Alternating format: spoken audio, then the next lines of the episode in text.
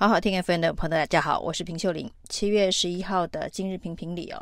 谈谈总统选举当中，现在呢最关键的变化会出现在国民党内换候的声音，这一场革命哦，到底会不会成功哦？那不过呢，侯友宜现在还困在国民党的党内的漩涡当中哦，包括了挺郭派、挺韩派不同的声音。那侯友宜呢，在最新的一个动作呢，是在林金杰的一个造势活动上面，向韩国瑜说了“金拍谢”啊，就是四年前他的努力不够，让韩国瑜落选。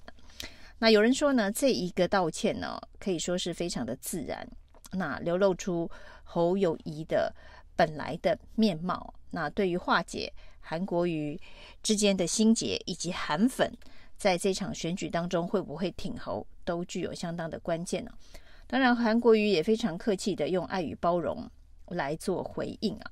但是呢，显然并没有太多的韩粉买单，因为向韩国瑜道歉啊这件事情，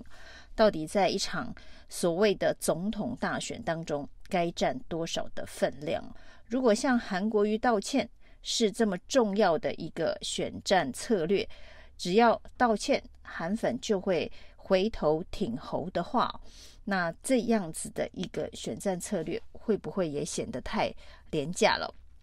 那至于呢，为什么现在才向韩国瑜道歉，以及呢，为什么在跟韩国瑜黄复兴活动同台的时候不道歉呢？侯办的最新说法当然是啊、在黄复兴的呃会场上面呢，私下已经跟韩国瑜道歉了。那这一次的这个金拍谢是讲得更清楚了。不过他跟韩国瑜的关系啊，过去曾经有三次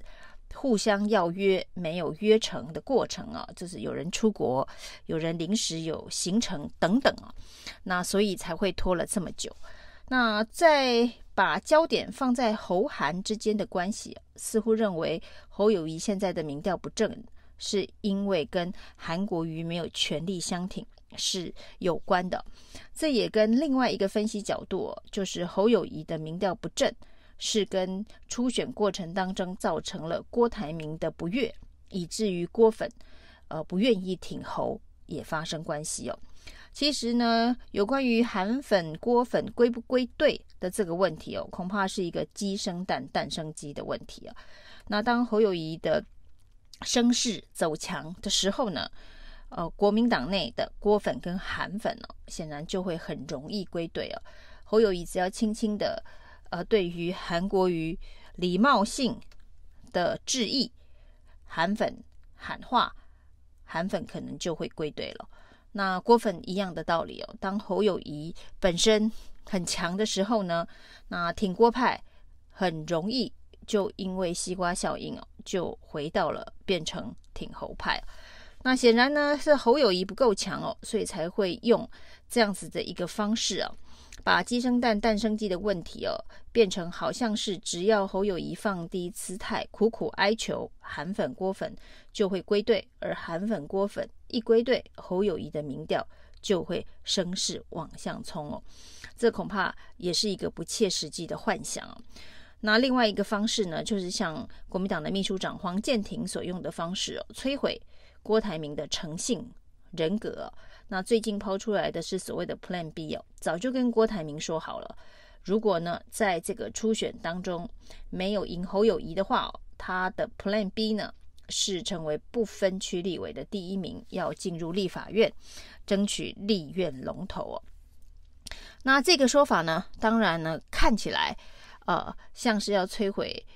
郭台铭的政治诚信哦，所以。显然已经放弃了向郭台铭招手、整合郭台铭这样子的一个策略哦。那第一阶段走完，没有了第二阶段，也更不会有第三阶段。在只有第一阶段走不出第二阶段跟第三阶段的国民党，能够在这一场总统大选当中获胜哦，已经快要变成天方夜谭了。所以呢，不管是韩国瑜这个侯友宜向韩国瑜的金拍谢，或是黄健庭向郭台铭丢出的 Plan B 血滴子哦，这些方式都没有办法让侯友宜的民调能够往上走哦。那包括了侯友宜抛出来，为什么跟韩国瑜迟迟不见面，并不是他没诚意哦，约了三次都没约成哦，这恐怕也会让亲韩的这个周边幕僚以及韩粉哦感到不悦哦，感觉好像是韩国瑜故意不见侯友宜哦。那种种的做法呢，看起来哦都是在走一个呃保本的一个险招哦，就是侯友谊向。这个韩国瑜的致意，黄健庭向郭台铭的这个抛出了血滴子哦，显然都是希望不要更进一步崩盘的一个止跌的做法，没有办法开拓选票，没有办法开拓选票，没有办法呼唤这个不管是深蓝、郭粉、韩粉支持者的回归哦，那就只会让情况持续的恶化。相对于侯友谊还在这个纠缠于这个金拍谢的人际氛围当中哦，柯文哲在一场直播当中哦，同时在线已经高达五万人哦，这完全是一个在野联盟盟主的气势啊。那五万人在线抖内的金额当然也领先，不管之前侯友谊的直播或者是赖清德的直播，非常的多。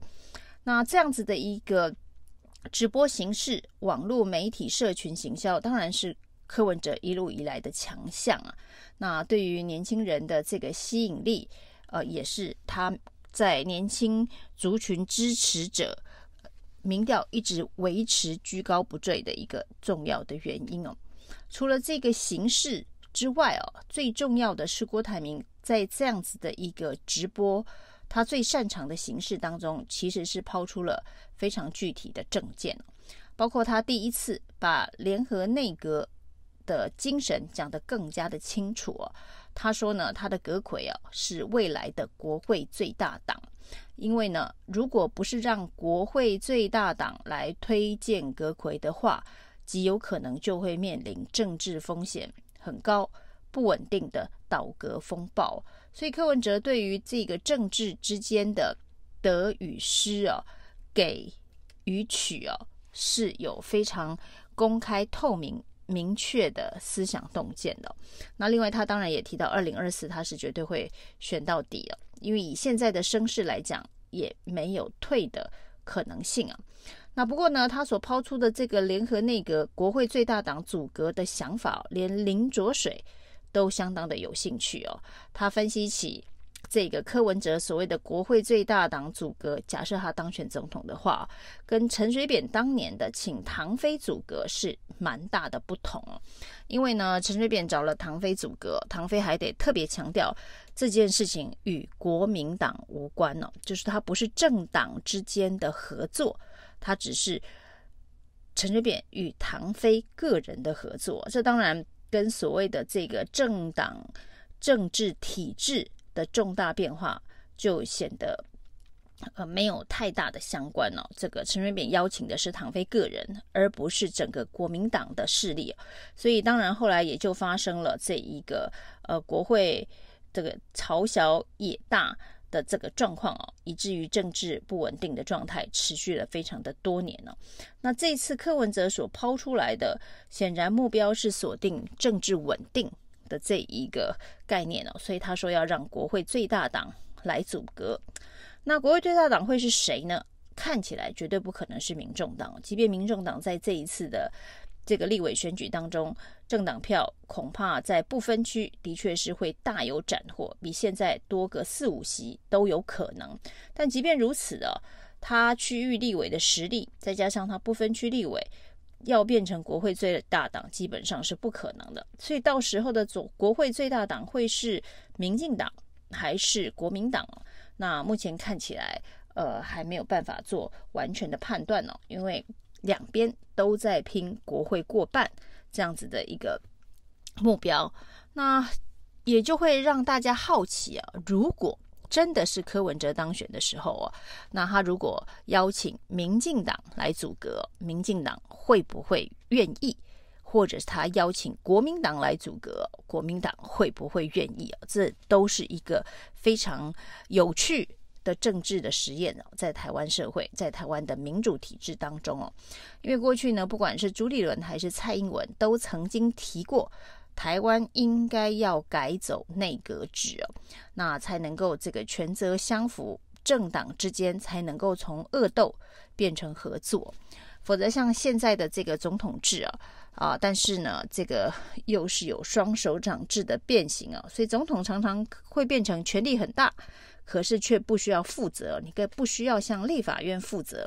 的一个扭曲畸形的民主体制。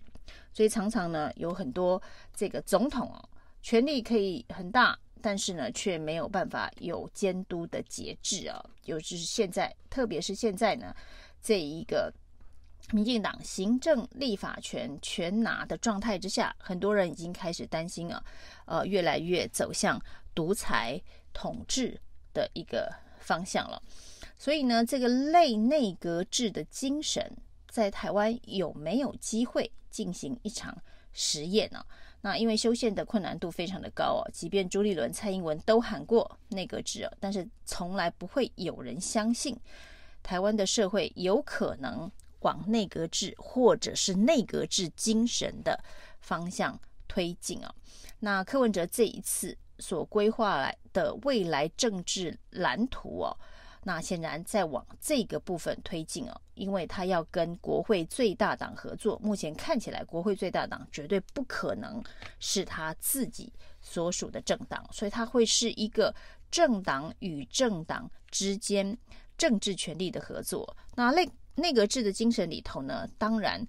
对于重大政策的协商是有必要的。大家在合作的过程当中哦，必须把彼此的底线以及坚持做政治的交易跟交换。那过去陈水扁跟唐飞啊，因为是呃民进党与唐飞个人，所以就少掉了这一块所谓的政策重大政策。协商的平台哦，那等于是一个按着来的，呃，这个内阁制啊，在这个联合内阁，那这个按着来的联合内阁完全没有联合内阁的精神哦，因为唐飞所属的政党在这整个过程当中哦，没有任何的发言权，以及没有任何政治权力的分配哦。那柯文哲的做法就是公开透明，明着来哦。那明着来的意思呢，就是彼此对于重大政策的协商。必须是在台面上面公告周知的，大家都知道这个民众党或者是呃跟这个未来的国会最大党之间呢，所谓的共组联合内阁，那是一个什么样子的内阁？哪些政策的优先顺序在前面呢？那各个政党最坚持最重要的事情是什么？其实它是也是一个所谓公开透明的政治体制，在台湾实验的一个可能性的发生啊。所以呢，当柯文哲抛出这样子的一个重大议题的时候，如果他离总统的位置越来越近，这个议题呢就会形成越来越多聚焦的讨论哦。那台湾没有透过修宪。也许也可以走向类内阁制精神的政治体制啊！以上是今天的评评理，谢谢收听。